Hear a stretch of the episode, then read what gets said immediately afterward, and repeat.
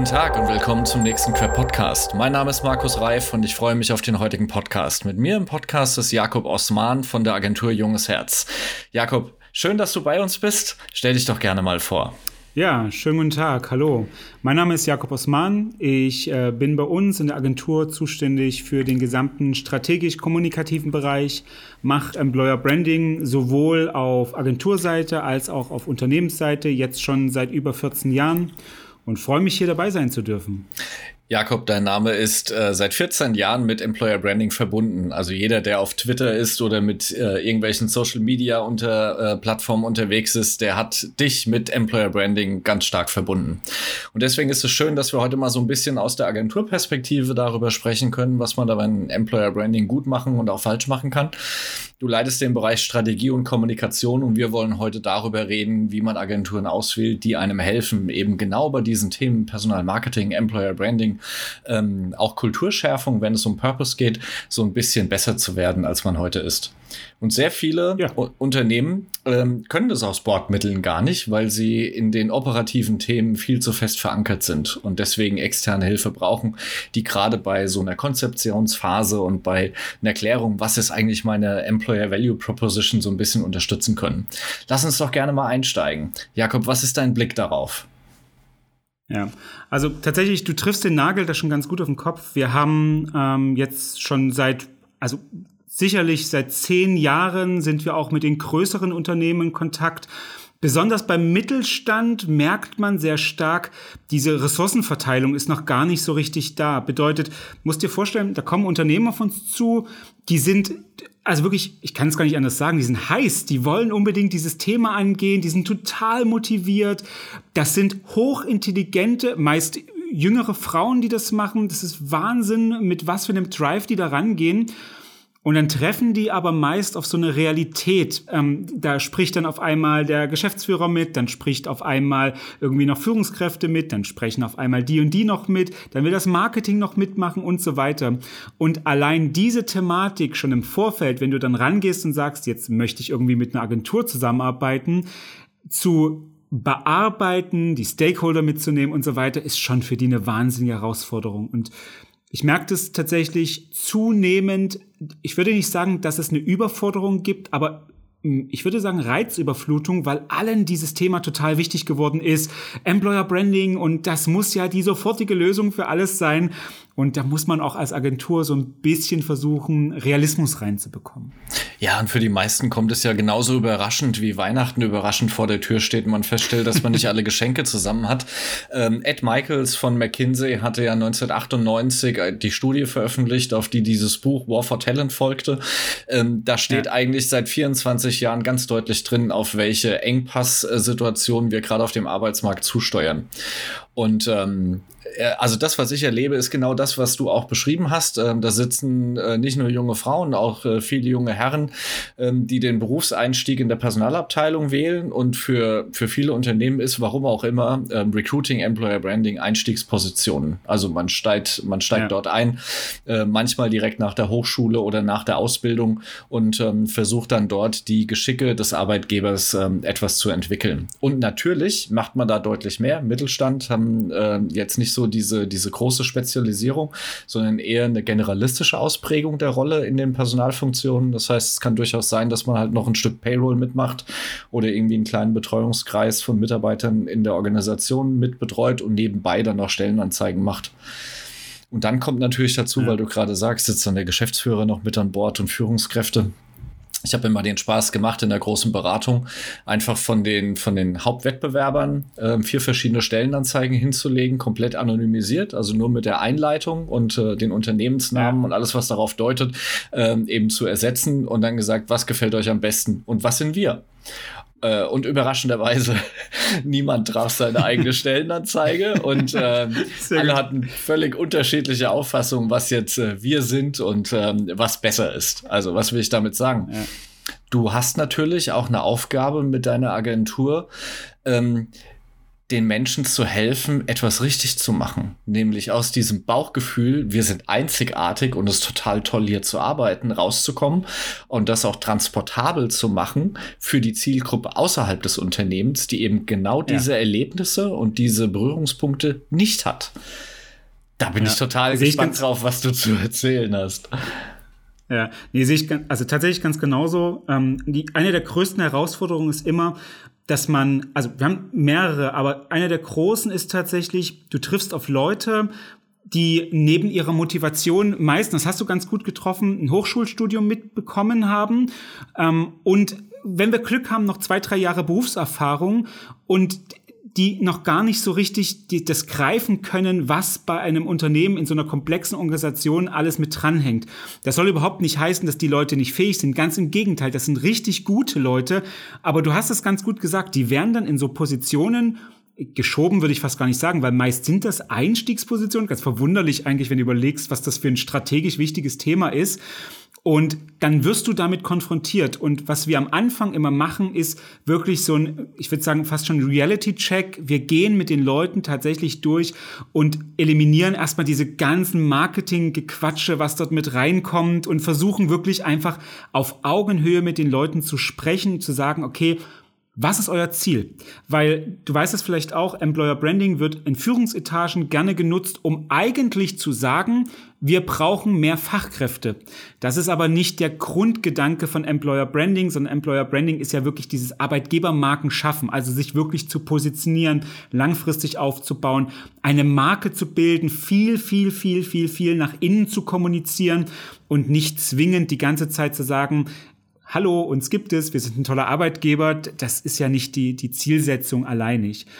Und das ist für viele, ich würde sagen, fast so, ein, so eine Art augenöffnender Moment, wo sie halt feststellen, ah cool, ich kann damit eigentlich noch viel, viel mehr machen. Ich habe damit ein ganz, ganz starkes Tool an der Hand und gleichzeitig tritt dann aber auch ein, ui, das ist ja wirklich ein hoch angesetztes strategisches Thema und damit muss ich jetzt irgendwie hantieren gehen. Und ich glaube, es hilft sehr vielen sehr gut, wenn wir am Anfang einfach miteinander reden, ins Gespräch kommen und auch diesen ganzen Kram weglassen von wegen, ja, jetzt müssen wir erstmal einen Beratertag machen und dann müssen wir erstmal das machen, sondern einfach mal ins Gespräch kommen und versuchen, gemeinsam herauszufinden, wohin die Reise gehen soll. Denn ganz häufig verbirgt sich hinter dem Wunsch Employer Branding eigentlich auch eine Personalkampagne. Und das ist ja dann auch okay. Also man kann das ja genauso machen, aber man sollte es dann auch nach innen und nach außen so klar adressieren. Ja, du sprichst das wunderbar an und auch schön strukturiert, finde ich, weil wenn, wenn ich jetzt auch als externer Berater mit Unternehmen rede, dann gibt es sehr unterschiedliche Auffassungen, was steckt eigentlich hinter dem Begriff Employer Branding. Für die meisten ist es faktisch Personalmarketing, also mit welchen Kanälen versuche ich eine Zielgruppe zu attrahieren. Ähm, für mich ist Employer Branding ein Resultat. Ähm, ein Resultat aus dem, was ich als äh, Mitarbeiter im Unternehmen erleben darf, also welche Unternehmenskultur herrscht vor, welche Führungskultur herrscht vor, bis hin zu kleineren Segmenten, ähm, welche Fehler-Lernkultur äh, ist im Unternehmen, welche Entwicklungsmöglichkeiten habe ich. Ähm, Kultur ist ja das gerade noch so tolerierte, aber schlechteste Verhalten, was ich im Unternehmen beobachten kann. Das ist für mich Kultur. Und Employer Branding ja. beschreibt diese gesamte Kultur macht es aber so, dass es für außenstehende Zielgruppen erlebbar ist und am Ende muss es wieder authentisch sein.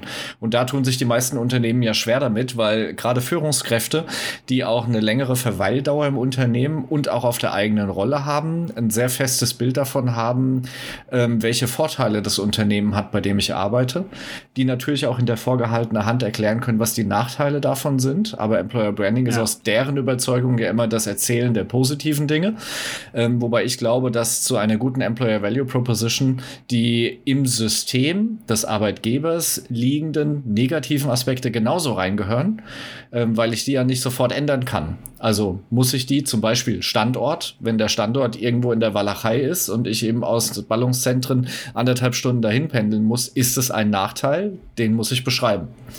Ähm, ja, absolut. Ja. So, äh, lange Rede, kurzer Sinn. Also äh, ich glaube, das, was, was du auch machen musst, ist wahrscheinlich äh, mit deinen Kunden sehr viel Aufklärungsarbeit über den Begriff Employer Branding und danach, was ist eigentlich so eine Candidate Experience, wie funktioniert ein Bewerbungsprozess, äh, wie attrahiere ich eine Zielgruppe, die eben bewusst überhaupt keine Idee von dem Arbeitgeber hat, äh, wie funktioniert ja. ein Stellenmarkt. Also ich kann die buntesten Bildchen in der Stellenanzeige haben, habe ich die fehlenden Schlagworte ähm, in der Stellenanzeige nicht hinterlegt äh, dann findet mich über eine Suche keiner. Ja. Vollkommen richtig. Man muss ja auch immer bedenken, die meisten, die, die meisten unserer Kunden, die auch quasi auf uns zukommen oder halt pitchen lassen oder sonstige Sachen machen, sind ja keine großen, riesengroßen, namhaften DAX-Unternehmen, die auch so ein Consumer-Brand dahinter haben, ne? Genau. wo du sagst, das sind Adidas oder sonst irgendwas, ja. wo jeder schon irgendwie Verbindung hin hat. Das sind, das ist total spannend. Das sind alles irgendwie Weltmarktführer in allem. Das ist total spannend, was in Deutschland eigentlich für eine Wirtschaft und Industrie dahinter steckt. Und die machen ein wahnsinnig erfolgreiches Business mit dem, was sie machen. Aber sie kennt natürlich keiner. Vielleicht in ihrer Bubble, vielleicht noch, wenn sie Glück haben, in ihrer Region, wo sie aktiv sind. Aber ansonsten, wenn du darüber nachdenkst, das Fachkräftemarketing und auch das Attraktivmachen gegenüber potenziellen Kandidaten auch außerhalb deiner eigenen Region immer wichtiger wird, dann wird es irgendwann spannend. Und wir als Agentur, wir stehen dann da und du kriegst dann so ein Briefing-Dokument meist, also die, die meisten schicken ein Briefing-Dokument, wo drin steht, wir wollen das, das und das. Und dieser Aspekt der Sichtbarkeit nach innen und nach außen, das finden wir sehr wenig. Also nicht nur in letzter Zeit, weil Fachkräfte mal groß und man möchte Kampagnen machen, vielerorts, sondern auch im Employer Branding ist dieser Aspekt, wir möchten sichtbar werden und in die aktive Kommunikation mit Mitarbeitern, Kandidaten gehen. Es findet sich immer weniger. Stattdessen finden sich jetzt tatsächlich, und ich will das gar nicht bewerten, ich finde das auch gut, aber es finden sich immer mehr sorgevolle Blicke auf die Jahre 2000, so 26 bis 28, ähm, weil da auch gerade was Industriejobs angeht, was äh, die Boomer-Generation, wie man sie so schön nennt, angeht, da passiert einiges und das merken natürlich diese Unternehmen und findige Personaler und Personalerinnen jetzt sehr, sehr stark.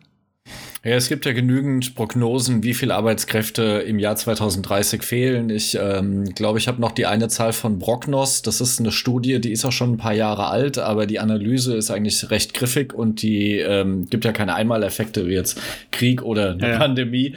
Ähm, ja. Aber es fehlen sieben Millionen Arbeitskräfte äh, in acht Jahren und wir steuern genau auf diesen Engpass zu und die meisten Unternehmen merken das ja auch heute schon, dass äh, dieser Split, also ich habe eine ubiquitäre Workforce, das sind Stellenanzeigen, die lassen sich, äh, also das sind offene Vakanzen, die lassen sich über eine Stellenanzeige sofort besetzen. Dann habe ich ähm, ja. Talente, ähm, die eine besondere Kompetenz mitbringen. Die kann ich auch noch über einen Headhunter ganz gut besetzen und dann gibt es Engpassvakanzen. Und genau diese Engpassvakanzen, diese Kategorie, die wächst ja jedes Jahr. Ähm, nicht, nicht alles, dass sie sich verdoppelt, aber es ist schon ähm, echt interessant, welche Unternehmen heute Probleme haben, auch so Standardpositionen ähm, im Controlling zu besetzen als Beispiel. Ja.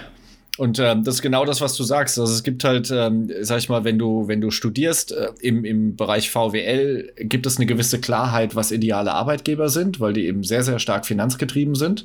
Und ähm, ja. die, die Leute dann sagen, naja, wenn du halt zu einer bestimmten Bank möchtest, die und die sind ganz gut, was äh, Leistungen angeht, was Benefits angeht und was die Unternehmenskultur angeht. Genau das gleiche findest du im Maschinenbau. Aber wo du es halt nicht findest, ist genau das, was du vorhin angesprochen hast, bei diesen 1,1 Millionen Arbeitgeber im Mittelstand, die zum Teil ja Weltmarktführer in einem Segment sind, wo mir die Fantasie fehlt, die alle zu beschreiben. Aber hier im Nachbardorf gibt es äh, einen Weltmarktführer für Papierschneidemaschinen. Und ja. ähm, die, die haben es genauso schwer, wobei es dann noch Maschinenbauer gibt, die sagen, genau das will ich machen, weil das irgendwie meine, mein, mein Hobby ist. Ähm, Jakob, ja, lass uns doch mal, lass uns doch mal einsteigen. Ähm, wenn du jetzt wir, wir simulieren einfach mal so, so ein Kundengespräch. Was, was würdest du denn jemandem sagen, wenn du sagst, ihr, ihr, ihr sucht eine Agentur, die euch ähm, hilft, diese ganzen Unzulänglichkeiten in der Arbeitgeberkommunikation aufzuräumen und die euch in die Lage versetzt, die richtigen Mitarbeiterinnen und Mitarbeiter für das Unternehmen zu gewinnen? Was sind aus deiner Sicht die Eckpunkte? Wie wählt man die richtige Agentur aus?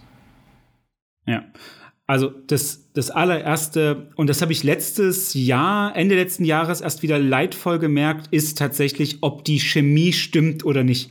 das ist das A und O. Und du kannst, also es gibt wahnsinnig viele gute Agenturen am Markt und man musste auch gar nicht so tun, als wäre jetzt irgendwie die Agentur Junges Herz die besten der Welt und die anderen sind alle ganz schlecht. Die sind auch cool, die sind alle gut, die machen einen guten Job. Es gibt in Deutschland sicherlich, ich würde sagen, vielleicht fünf bis acht sehr gute Employer Branding Agenturen, die alle auf einem sehr hohen Niveau arbeiten. Aber die Unterscheidung, die man am aller Anfang machen sollte, ist, zu schauen, ob die Kultur stimmt, ob man miteinander klarkommt. Wir hatten das erst letztes Jahr wieder.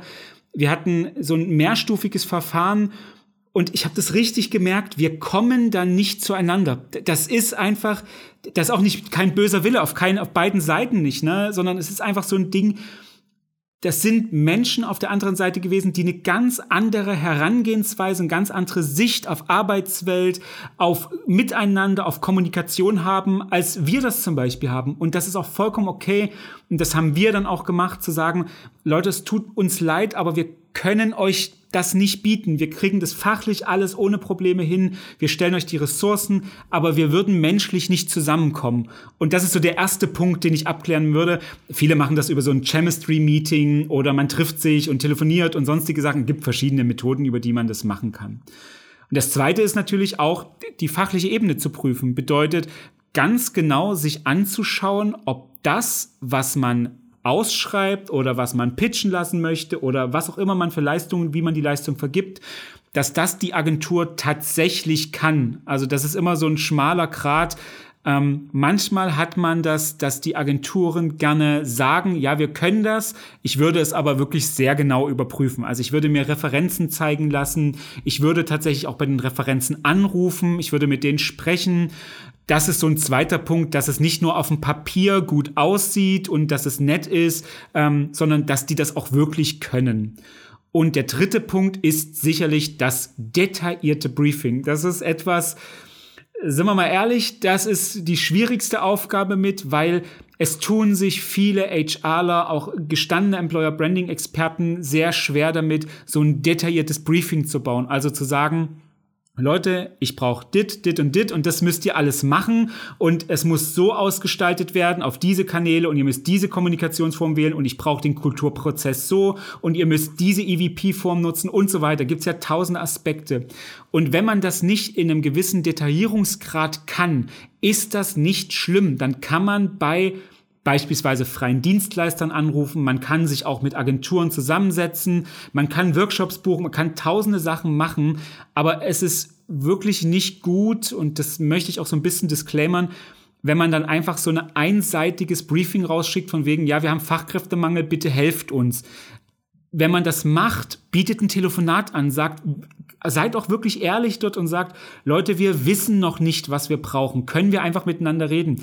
Keine seriöse Agentur wird sagen, nee, hau mal ab, sondern die würden alle sagen, na klar reden wir miteinander. Komm, ich rufe dich an, wir telefonieren, wir schauen, was ihr eigentlich braucht und dann kann man ja immer noch eine Basis finden. So, wenn man die drei Punkte hat, es passt zusammen, man weiß, was man wirklich will und man ist davon überzeugt, nicht nur auf dem Papier, sondern auch fachlich, dass die Agentur sowas leisten kann, dann kann man den nächsten Schritt gehen und man trifft sich mit der Agentur und man findet dann einen Weg wir, wir schauen ja auf den Arbeitsmarkt, der sich trotz der Pandemie Covid-19 ähm, auf Basis äh, von einer Analyse, die Stepstone letzte Woche veröffentlicht hat, um 20 Prozent auf der Anzahl der Stellenanzeigen erhöht hat.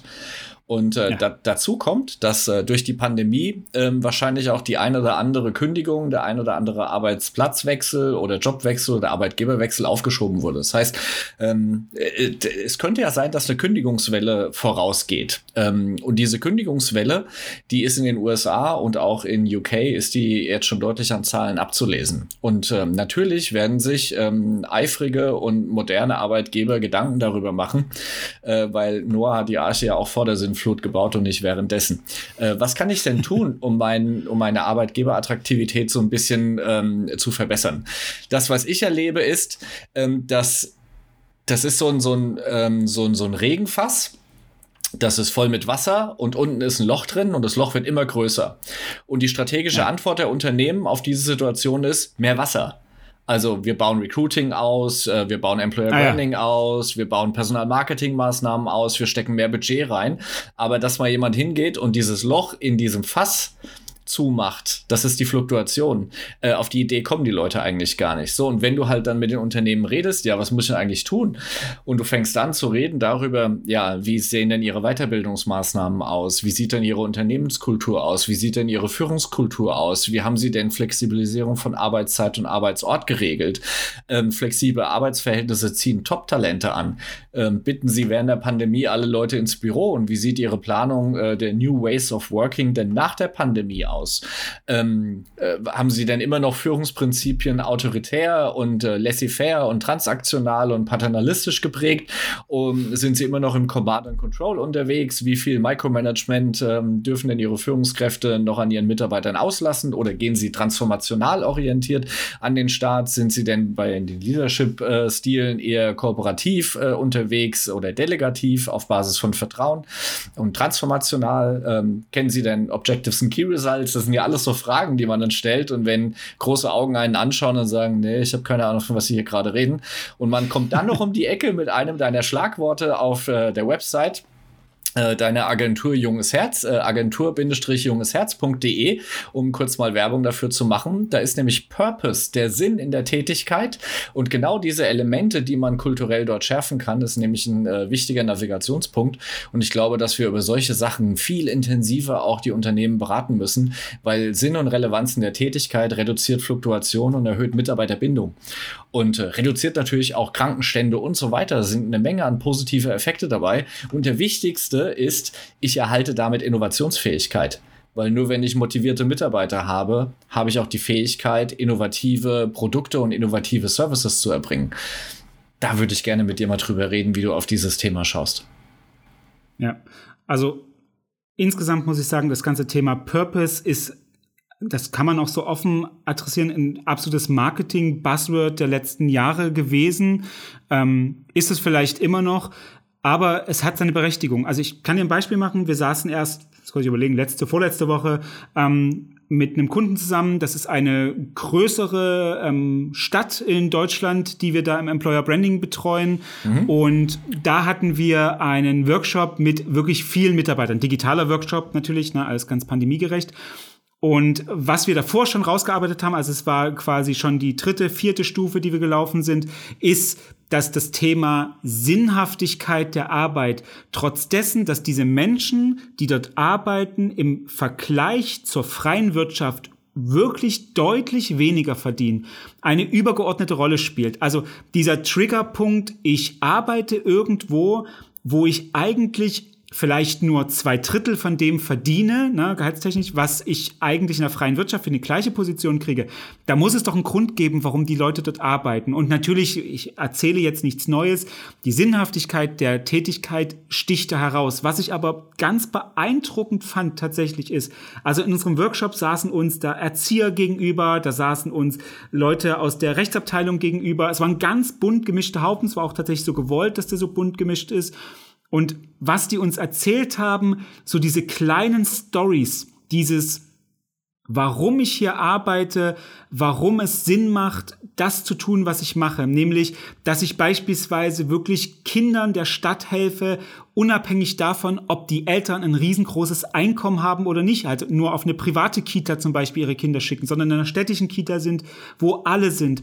Ob ich in der Rechtsabteilung arbeite und tatsächlich für den Bürger etwas mache, statt, na, ich vergleiche das jetzt immer ein bisschen polemisch, statt irgendwie für ähm, die Aktienkurse oder ob ich beispielsweise ähm, in die Grüngartenpflege reingehe und die Stadt tatsächlich verschönere, das ist das ist für die Leute so ein ganz tiefer Sinn gewesen. Ich fand das total beeindruckend, dass sich das, was wir immer auf so einer Ebene, ne, von wegen Purpose und du musst den Sinn finden und das Unternehmen muss irgendwie auch einen Sinn haben, dass das für die Menschen letztlich, genauso wie das für dich und mich wahrscheinlich auch so sein wird, ähm, so ein ganz reales Ereignis ist, dass das nichts Abstraktes ist und irgendwie, dass es in so einer Word Cloud drinsteht, sondern am Ende ist es ein reales Ereignis. Ich komme morgens in die Kita und ich sehe die Kinder und die sind happy und ich sehe nicht nur die Kinder, die aus privilegierten Häusern kommen, sondern ich sehe alle Formen von Menschen und das ist total klasse und da geht mir das Herz auf. Und Das finde ich super. Und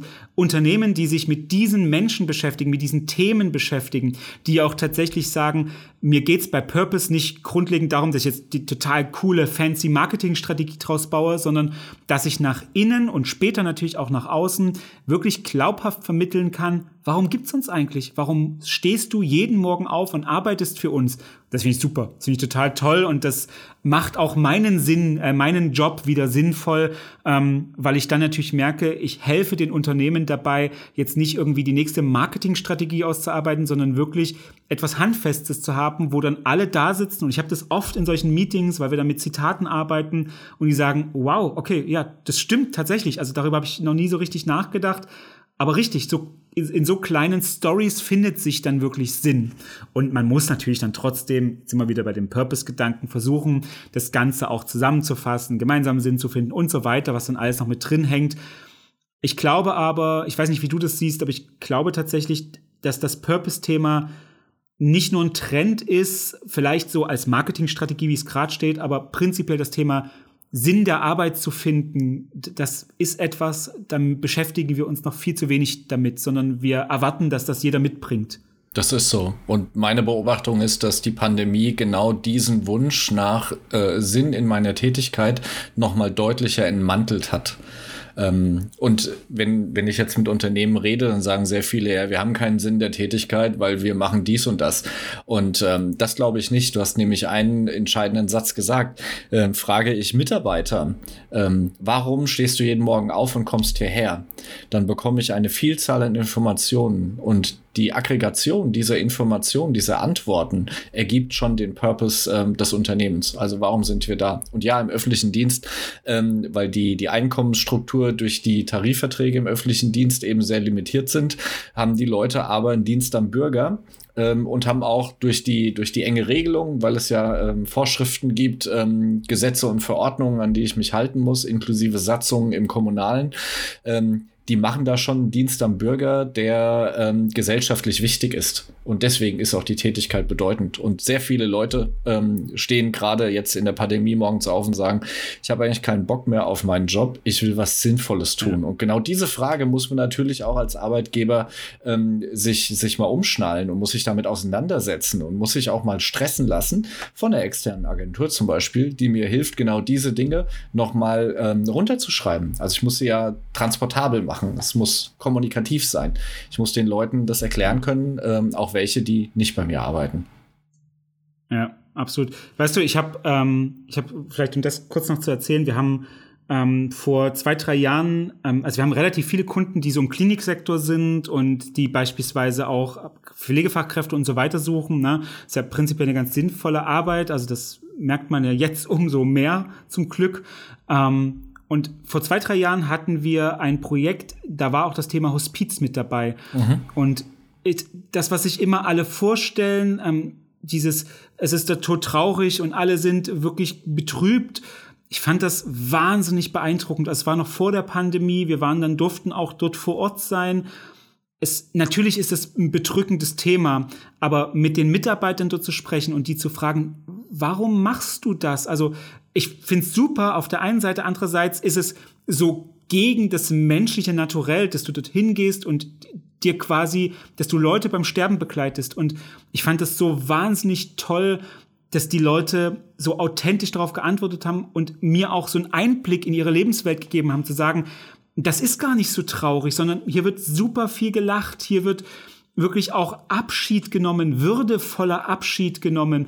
Und wir haben hier die Möglichkeit, die Menschen einen so wichtigen Stück und so einen wichtigen Schritt in ihrem Leben zu begleiten, auch wenn es der letzte ist. Das hat mich tatsächlich nachhaltig beeindruckt. Also diese Motivation, die viele Menschen aus ihrem Job ziehen. Es sind ja nicht alle irgendwelche Agenturtypen, die in Büros sitzen und irgendwie kluge Podcasts aufnehmen, sondern die meisten Menschen machen halt wirklich was für andere Menschen. Und das Wertschätzen dieser Tätigkeiten, egal was du tust, wie du es tust, das kommt manchmal ein bisschen zu kurz, aber das ist auch für uns als Agentur sehr wichtig, sich immer wieder zu erden und zu sagen, wir machen das nicht fürs Management, damit die am Ende klatschen und sagen, ah, habt ihr das toll gemacht? Und was für eine grandiose Kreatividee. Und dieser ganze, dieser ganze Prozess und Kulturerhebung, alles so nah an der Realität toll, sondern am Ende will ich, dass die Mitarbeiter und die Mitarbeiterinnen sagen, ja, es stimmt, so sind wir. Und ich habe jetzt eine neue Kollegin dadurch gefunden und die ist super und die passt in unser Team oder der andere sagt, hey, wir haben jetzt quasi mit euch den Prozess gemacht und ich habe das dann gelesen und unser CEO hat mal gesagt, was für einen Sinn eigentlich die Tätigkeit bei uns hätte, ne, hat mir eine Option gegeben, auch darüber nachzudenken. Ich finde das cool und es hat mich dazu bewogen, doch nicht zu wechseln. Und das ist ja das, weswegen wir als Agenturen das auch machen, nicht weil wir am Ende uns auf die Schulter klopfen können und sagen, jetzt haben wir noch einen Award gewonnen oder noch irgendeinen so anderen Kram gemacht, sondern weil es tatsächlich den Leuten hilft. Und das finde ich eigentlich ganz cool. Und das ist doch so ein bisschen, äh, ja, die Klammer und das ganze Purpose-Thema nochmal zu schließen. Ja, und ich glaube, du hast jetzt eine Sache beantwortet, die aus meiner Sicht eine der zentralsten ist, wenn es um die Kompetenzen der Zukunft geht. Eine ähm, der Schlüsselkompetenzen der Zukunft ist Empathie.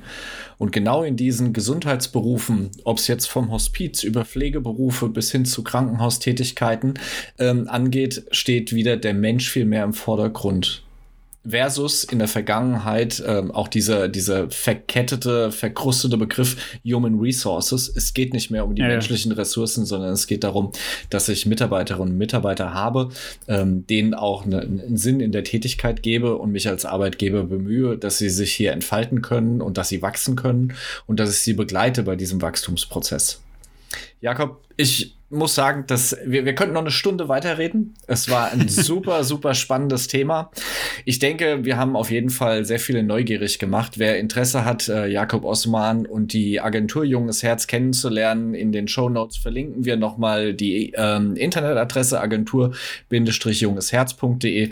Jakob, vielen Dank für deine Zeit, hat mir viel Freude bereitet und ich denke auch, wir haben viele Inspirationen über diesen Podcast senden können. Ähm, ich wünsche dir einen schönen Tag, viel Erfolg für dich und deine Kollegen bei eurer Arbeit.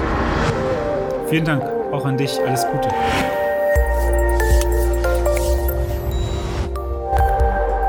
Das war ein weiterer Queb Podcast. Den Queb, Bundesverband für Employer Branding, Recruiting und Personal Marketing, finden Sie nicht nur in den üblichen Podcast-Kanälen, sondern auch über unsere Website www.queb.org. Vielen Dank fürs Zuhören. Ich verabschiede mich, Ihr Markus Reif und der Queb Quality Employer Branding.